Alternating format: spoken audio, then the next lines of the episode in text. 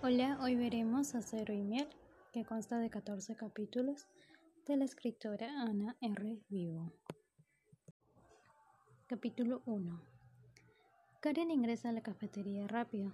Tiene el bolso empapado por protegerse de la lluvia. Busca a Marina. ¿Qué ha pasado? Estaba en plena reunión. Marina responde, no hubiera llamado si no fuera importante. Temblaba a pesar de que no estaba empapada y que en la cafetería hacía calor. Su melena oscura le cubría el rostro. Angustiada dice, me obliga a regresar a la isla. Ya no tengo escapatoria. Recibió un telegrama diciendo, último examen en unos días. Te espero en casa para Nochebuena. Urge solucionar asunto Robert Preston. Tu hermano J.W. Bernández. Karen se indigna. ¿Cómo se atreve a llamar asunto a los Preston? Te dije ya hace aproximadamente dos años que deberías contarle que estás saliendo con mi hermano. Deberías saberlo. Es tu única familia, aun cuando solo te mande dinero para el mejor colegio de Londres. Karen quiere a Marina como su hermana menor y sabe que ambas están agradecidas por estar en la vida una de la otra. Marina encontró la familia que tanto buscaba y Karen la paz que hacía falta en la suya. Sin embargo, Karen se pone a pensar que nunca había visto una foto, ni una carta amorosa del hermano de Marina. Ni siquiera conocían su voz. Ella no estaba lista para enfrentar un nuevo problema. A sus 20 años se dedicó a cuidar de su hermano rebelde de 15, y con él ya había hecho varios sacrificios. Después conoce a Marina, la bella del mar, y es ahí donde el muchacho madura. Ahora estaba a punto de terminar los exámenes del último año de la Academia de Policía. Marina, tienes que hablar con tu hermano. Ya tienes 20 años y tienes que decirle que el asunto Preston es tu asunto.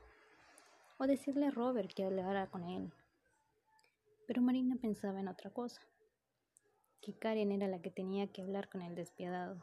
Ese era uno de los apodos que le había puesto Karen.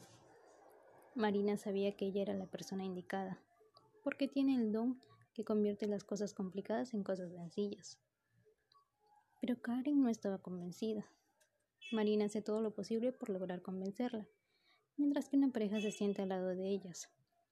El joven revisaba el periódico y la joven apuntaba algo en un cuaderno. Marina, mientras la convence, se comienza a delatar.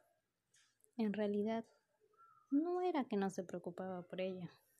La llamaba todas las noches y hablaba con la señora Kidman, la encargada de la residencia de la escuela. Y para rematar, es el dueño de Wellington Corporation, la cadena hotelera más lujosa. Karen estaba enojada. ¿Por qué? ¿Por qué no nos contaste esto? Pero Marina se excusa diciendo que su hermano quería que lo mantengan en secreto para evitar oportunistas. Karen bromea. Entonces voy a seducir al despiadado para que caiga rendido a mis pies. Al joven del periódico la quedó mirando y le hizo un gesto a su acompañante. Marina le dice que no es su tipo, que las prefiere más esbeltas, pero sabe que con su encanto puede convencer a su hermano que ellos se aman de, lo, de verdad. De lo contrario, les va a separar de su mejor amiga y del amor de su vida.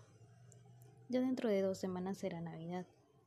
Karen tiene que viajar a Madeira para convencer al despiadado. J.W. Bernández observó a las chicas despedirse, ve a su hermana subirse a un taxi y ve desaparecer a la rubia con chaqueta gris con moño recatado que no dejaba suelto ningún cabello. La pareja sale de la cafetería y van a contar todo lo que escucharon a Bernández. La señorita inglesa hablaba de seducirle y que el tal Robert era un oportunista. Hablaban en inglés, pero las palabras seducir y oportunista se repetían. Bernández estaba molesto. La señora Kitman tenía razón. Marina tiene un novio, que no es conocido en los círculos sociales de niñas. Se queja con Ramaljo, su conductor y mejor amigo. Él le decía que debería estar tranquilo, que no debería enojarse por relacionar su nombre con un infierno de llamas. Hace años que no ha vuelto a suceder. La última vez fue en la residencia de estudiantes, cuando Marina dormía en casa de una compañera. Molesto, decide ir al aeropuerto. Ya planeará qué hacer. Mientras tanto, Ramaljo debería tener un informe completo de la iglesia. Al día siguiente, como jefe de seguridad y antiguo detective de la policía, Ramalho entregó un informe de la inglesa con solo una hoja. Mujer de 29 años, impecable, fue padre y madre de su hermano cuando fallecieron sus padres. Trabajó y sacó adelante a su hermano casi igual como la historia de Joao. Karen ya no podía arrepentirse. Estaba en el avión. Incluso ya había comprado cosas con Marina, prendas nuevas, unas que le hagan lucir mejor. Con la ayuda de David, logró ubicarse en su asiento. Era la primera vez que viajaba en un avión. Estaba muy nerviosa. Cuando de pronto interrumpe un joven extranjero con cuerpo esbelto, muy alto, y con un impecable traje. Karen retira sus revistas del asiento del costado y el joven se acomoda. Chocaron muslos por un instante. Karen logra sentir su calor, pero este se aparta rápidamente. Karen quedó impresionada. A cada rato voltea a verlo. Él leía unos documentos. Una vez chocaron miradas, pero después Karen se dijo a sí misma que no vino a conocer viajeros, sino que a solucionar un problema. Y así se bajó de su nube. Después pide permiso para salir al pasillo. Él encoge sus piernas, pero no lo suficiente, porque el trasero redondo de Karen roza su estómago. Ella busca en su bolso y no encuentra, ni no encuentra lo que busca. Él veía subir y bajar los senos de Karen. Cuando de pronto le ofrece ayuda, pues en una de esas tuvo que sujetarle la cintura para que no cayera. Ella saca una libreta de su bolso y yo teme ser reconocido pero al mirarse frente a frente se da cuenta que no. Él está seguro que es ella, una joven rubia de 29 años, según el informe. Él decía que lo máximo que sacaría ella de él es que la sedujera. Se acostarían y disfrutarían, pero hasta ahí nomás. Ella solo era una inglesa aburrida, con pronunciadas curvas. Pero de pronto siente una mano blanca sobre la suya. Era Karen que le pedía permiso nuevamente para ir a los servicios.